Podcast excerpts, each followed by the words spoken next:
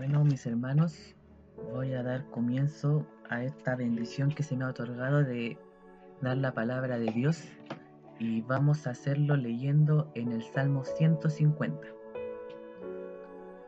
Dice así, alabad a Dios en su santuario, alabadle en la magnificencia de su firmamento, alabadle con sus proezas, alabadle conforme a la muchedumbre de su grandeza, alabadle a son de bocina alabadle con salterio y arpa, alabadle con pandero y danza, alabadle con cuerdas y flautas, alabadle con címbalos resonantes, alabadle con címbalos de júbilo. Todo lo que respira, alabe a Jehová. Aleluya. Amén. Oremos al Señor. Gracias Señor por este mensaje Señor que hoy en día ha puesto en mí para eh, hablarle a mis hermanos, Señor, de esto.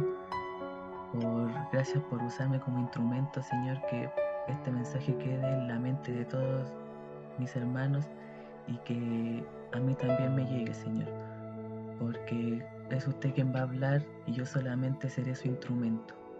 Señor, espero que usted me tome en sus manos para poder entregar el mensaje bien y que mis hermanos al oírlo lo pongan en práctica. Todo esto se lo pido en el nombre de nuestro Salvador Jesucristo. Amén. Hoy día vamos a hablar de por qué la alabanza es importante.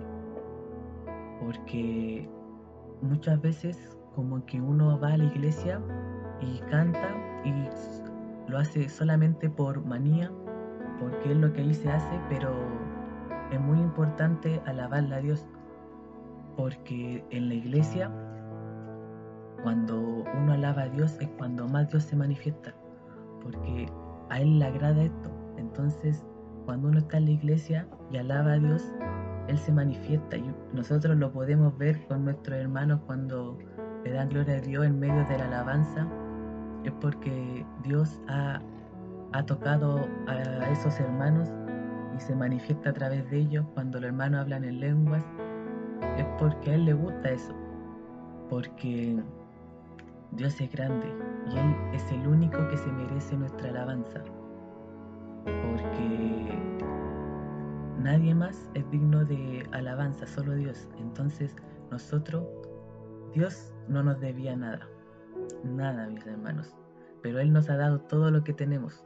Entonces nosotros mínimo deberíamos, deberíamos alabarle en forma de agradecimiento porque es lo único que podemos hacer para pagarle un poco así, mínimo lo que todo lo que él nos ha dado.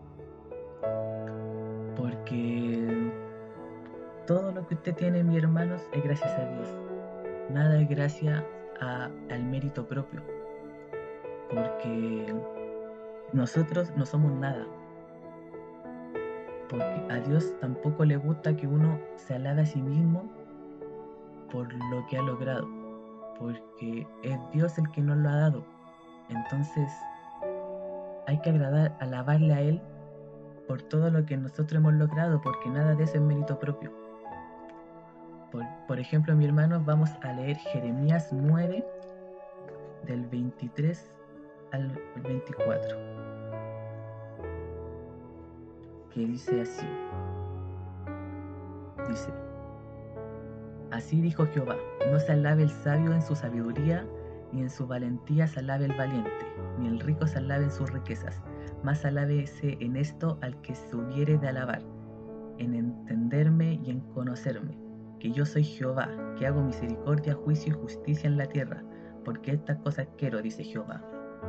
Así como dice estos versículos, no se alabe el sabio en su sabiduría, ni el valiente en su valentía, porque nada de eso les pertenece.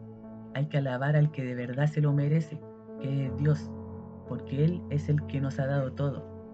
Si usted tiene un talento, por ejemplo usted toca algún instrumento o canta bien, no tiene que hacerlo porque lo haga bien como para demostrar que lo hace bien y para que los hermanos lo vean a uno, sino que uno tiene que hacerlo todo para Dios, si usted toca bien un instrumento es porque Dios le ha dado ese talento. Entonces, tiene que entregarle a Dios ese talento y cada vez que pueda tiene que alabar a Dios en forma de agradecimiento por lo que Él le ha dado. Mis hermanos también, cuando uno está pasando una prueba o por un mal momento, muchas veces llega a la iglesia y no tiene ganas de alabar. Como que, no sé, es como que el problema que siente como que le quita esas ganas.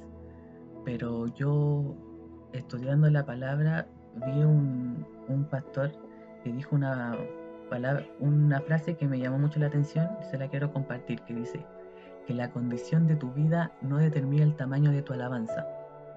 Me, me gustó mucho esa frase porque, porque muchas veces cuando uno está mal no tiene ganas de alabar. Y no debería ser así porque Dios sigue dándonos todo y aún así uno esté pasando lo que esté pasando, debería alabar a Dios porque Él se lo merece. Porque para mí, mientras más grande sea tu problema, más grande debería ser tu alabanza. Porque cuando uno necesita de Dios, más debería alabarle. Porque si uno está pasando una prueba, es porque más necesita de Dios. Entonces por eso mi hermano, cuando uno está pasando una prueba o lo está pasando mal, debería ir con más ganas a la iglesia y alabarle. Ahora con esto de la cuarentena uno no puede ir a la iglesia, pero uno puede escuchar canciones aquí en su casa o alabarle uno mismo y el Señor igual se va a manifestar. Porque Él dice que aunque haya dos o tres manifestados en su nombre, Él va a estar ahí. Si uno está solo también escuche música y el Señor se va a manifestar porque donde Él, donde le alaban, a Él le gusta y Él se va a manifestar dentro de eso. Así que mis hermanos, eh, el mensaje quería decir que es importante alabar a Dios porque es para agradecerle todo lo que nos ha dado, porque nunca vamos a poder pagar todo lo que tenemos porque no lo merecemos. Entonces mínimamente deberíamos alabar a Dios por todo esto. Y no importa la prueba que esté pasando, uno no debería alabar menos a Dios, sino al contrario, debería alabarle más, porque es cuando uno más necesita de Él. Y si usted tiene un talento, no es por mérito propio, es porque Dios se lo ha dado. Así que, como dice el versículo, no se alabe el sabio en su sabiduría, uno no tiene que alabarse a sí mismo por lo que tiene, porque todo eso le pertenece a Dios. Así que eso, mis hermanos, esa es la palabra que el Señor me ha entregado en esta tarde y que he querido compartir con ustedes. Así que eso, que el Señor les bendiga.